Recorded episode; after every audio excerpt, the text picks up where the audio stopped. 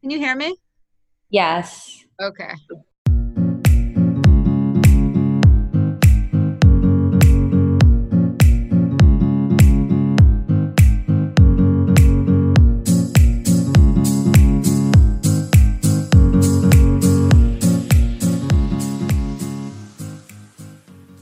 Hi, everybody. Welcome back. I am with Julia, which is a woman who's in a in an organization called Matahari, and she has helping um, au. Thank you very much for being with me today. She's gonna answer some questions about how they are have been helping women and pairs, like especially here in Boston. And we're gonna try to speak in English and then try to like explain it in, in Spanish. Thank you so much for being here. Of course. Thank you. So tell us about what's your work in Matahari? What are you doing there? And what about the organization? Yeah. Eh, perdón, te voy a preguntar en español. Eh, ¿Cuál es tu participación en Matahari y a qué te dedicas actualmente? Y si nos puedes platicar un poco de la historia de la organización y a qué se dedican. Perfect. So I'll start in English. So my name is Julia, and I'm the lead organizer with the Matahari Women Worker Center, which is in Boston. Um, and I'm responsible for organizing at Matahari, where we work with au pairs and other women workers. And Matahari was founded originally in 2002. And initially, the organization was focused on survivors of labor trafficking in the Boston area. And then over time, many of these survivors, who were primarily immigrant women of color and domestic workers, didn't just want to provide resources and case management, but also wanted to really address the root causes that led to this type of violence and exploitation at work and at home, specifically against immigrant women workers. Okay. Digo, digo en español. Yes, please. Okay, great. Um, so, mi nombre es Julia y soy la organizadora principal con el Centro de Mujeres Trabajadoras de Matahari y somos una organización sin fines de lucro en Boston y eh, como organizadora ahí eh, yo me encargo del trabajo de organizar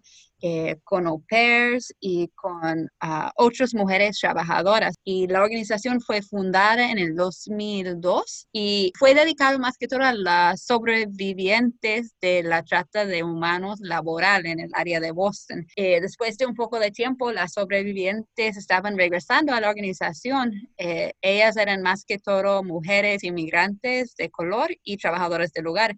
Y dijeron que no solo queremos como dar servicios y recursos, pero también queremos abordar los, como las causas raíces, se dice, uh, de esta violencia y explotación en, en el trabajo y en el, el hogar específicamente enfocar en las mujeres trabajadoras eh, inmigrantes. That's that's really cool, actually. I, I'm sure that you have a lot of stories, and I would love to share some of them, but we can do that later, maybe. Sure. so, why did you decide to start um, helping au pairs? Uh, ¿Por qué decidieron empezar a apoyar a las au pairs? ¿Por qué empezaron en un principio con trabajadoras del hogar? Okay, yeah. We um, initially started with domestic workers because most of the labor trafficking survivors within Matahari did um, cared for children or adults or did house cleaning. And then over the years, au pairs have been reaching out to Matahari for support. So we've just heard, frankly, tragic stories of au pairs who've been exploited or who haven't really been able to find support for anyone else. And so have passed along Matahari's number and have been in touch with us. And then in 2014, Matahari helped pass the Massachusetts Domestic Worker Bill of Rights. And that extended basic labor protections to au pairs, to nannies, home care workers, and house cleaners. And so we've really been working with au pairs to make sure that they remain protected by these laws because based on all of these stories we understand that they need more not less protections um, and also we understand that if you remove any of these workers any domestic workers from the law's protections or or if they're paid some minimum wages it hurts all domestic workers who um, are primarily immigrant women of color Y en español eh, empezamos con las trabajadoras del hogar eh, porque la mayoría de las que estaban enfrentando la trata de humanos laboral eh, fueran trabajadores del hogar como niñera uh, o cuidadora de adultos o en limpieza o todas.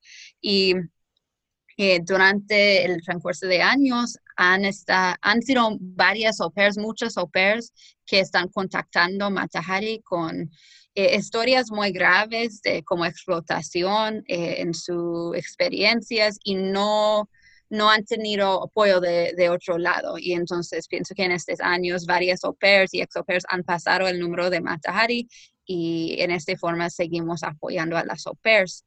Y en el año 2014, Matahari ayudó en pasar una carta de derechos de trabajadores del hogar de Massachusetts que extendió como protecciones eh, laborales básicas a au pairs, niñeras, cuidadoras, limpiadoras uh, y eh, estamos como luchando para asegurar que las OPERS siguen protegidas por estas leyes, porque sabemos necesitan más protecciones, no menos, ¿verdad? Uh, y también entendemos si cualquier trabajador del hogar está aquí como eliminada de, de estas leyes, entonces um, eh, esto va a dañar todas las trabajadoras del hogar, quien son más que todo mujeres eh, inmigrantes de color. That's a lot of work, but I'm, I'm glad that you're helping, like being an opera has been hard in some aspects, and I didn't know about you guys I'm sure that there are friends of mine that need more mm. information. And what about the legal changes that you have been helping with for the au pairs? Because I know, and I'm well, I don't really sure if, if this change is just in Massachusetts now. ¿Cuáles han sido los cambios legales para las au pairs en Massachusetts? Y hasta la fecha no estoy segura si solo esa ley se ha aplicado en este estado y si es posible que se, haya, se pueda aplicar en otros estados en un futuro. Um, that's a great question. So, mm, like I said, in 2014, Matahari and other organizations helped pass the Massachusetts Domestic Worker Bill of Rights, um, and that law included au pairs and included things like um, the right to a written contract, right to days of rest, other kind of basic labor protections. And then what happened in December 2019, a court issued a ruling uh, to clarify that au pairs in Massachusetts are entitled to these rights under the Mass Domestic Worker Bill of Rights, as well as minimum wage and overtime pay. Um, the law has said au pairs have been included this entire time. So this court ruling didn't change anything. It just clarified what Matahari has been saying all along. Right now, the, the Massachusetts Bill of Rights is specifically for, for the state. It, the case is continuing and it, it will continue probably to go to the national level. And so there are implications for au pairs in other states. Lo que yo estaba diciendo es que, en el, como dije antes, en el 2014, Matahari y otras organizaciones como ayudaron en, en, pasar la Carta de Derechos de las Trabajadoras del Hogar de Massachusetts, que extendió protecciones básicas como el derecho a, a días de descanso, derecho a un contrato, otros derechos básicos a las trabajadoras del hogar, incluyendo a las au pairs. Y lo que pasó en el año, en, en el diciembre del año pasado, en el 2019, es que un un, corte como así una decisión clarificando que las au pairs de Massachusetts sí tienen derecho a, las protecciones bajo la Carta de Derechos Estatal, el salario mínimo y el pago de las horas extras. Y eso eh, no era como una, una ley nueva. De hecho, como Matari hemos estado claro que las au pairs han tenido estas protecciones todos estos años. Entonces, eh, la decisión judicial no cambió nada, solo clarificó lo que ya existía. Ok, ¿y es el único estado en el que está aplicada esta ley? Ah, sí. Is, is, it the only state? I have a friend who's who's living in Seattle, and she told me that there was something like that that they were expecting to have like to get more money and to get some like rights and legal things that they just cancel it. I don't know. I don't know if you guys know something about it. Yeah.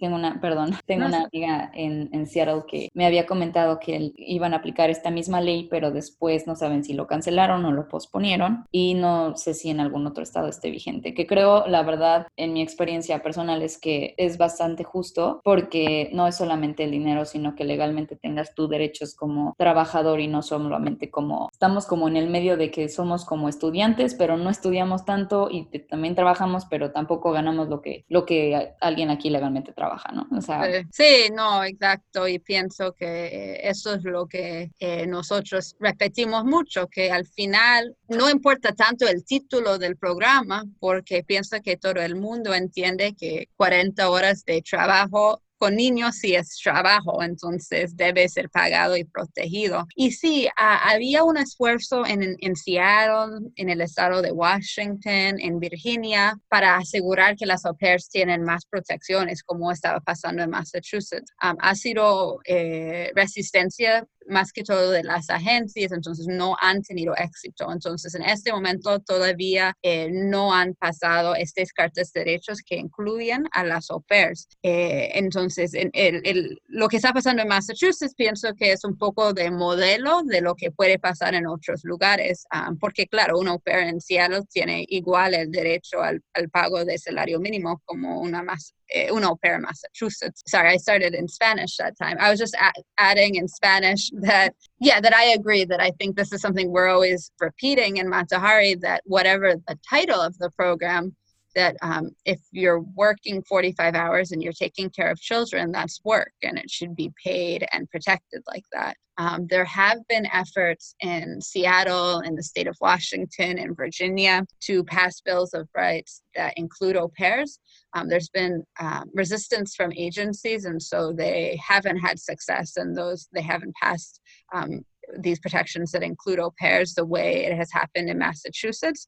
Um, so I think what we're seeing in Massachusetts, it's really a model, um, but we obviously um, understand that au pairs in Seattle have as much a right to at least the minimum wage as au pairs in, in Massachusetts. So we have to continue to to fight for that. Oh, thank you so much. That's really sweet. And, and I was saying, I think it's fair because uh, what I know is like uh, au pairs have been, they're getting like the same money since like years. And I don't know, once right. you're living here, you're all having the experience and you notice that it's not enough. And it's like, it, it, it includes a lot of things, you know, because you, you're working with him, but also you are living with him and it's too much pressure.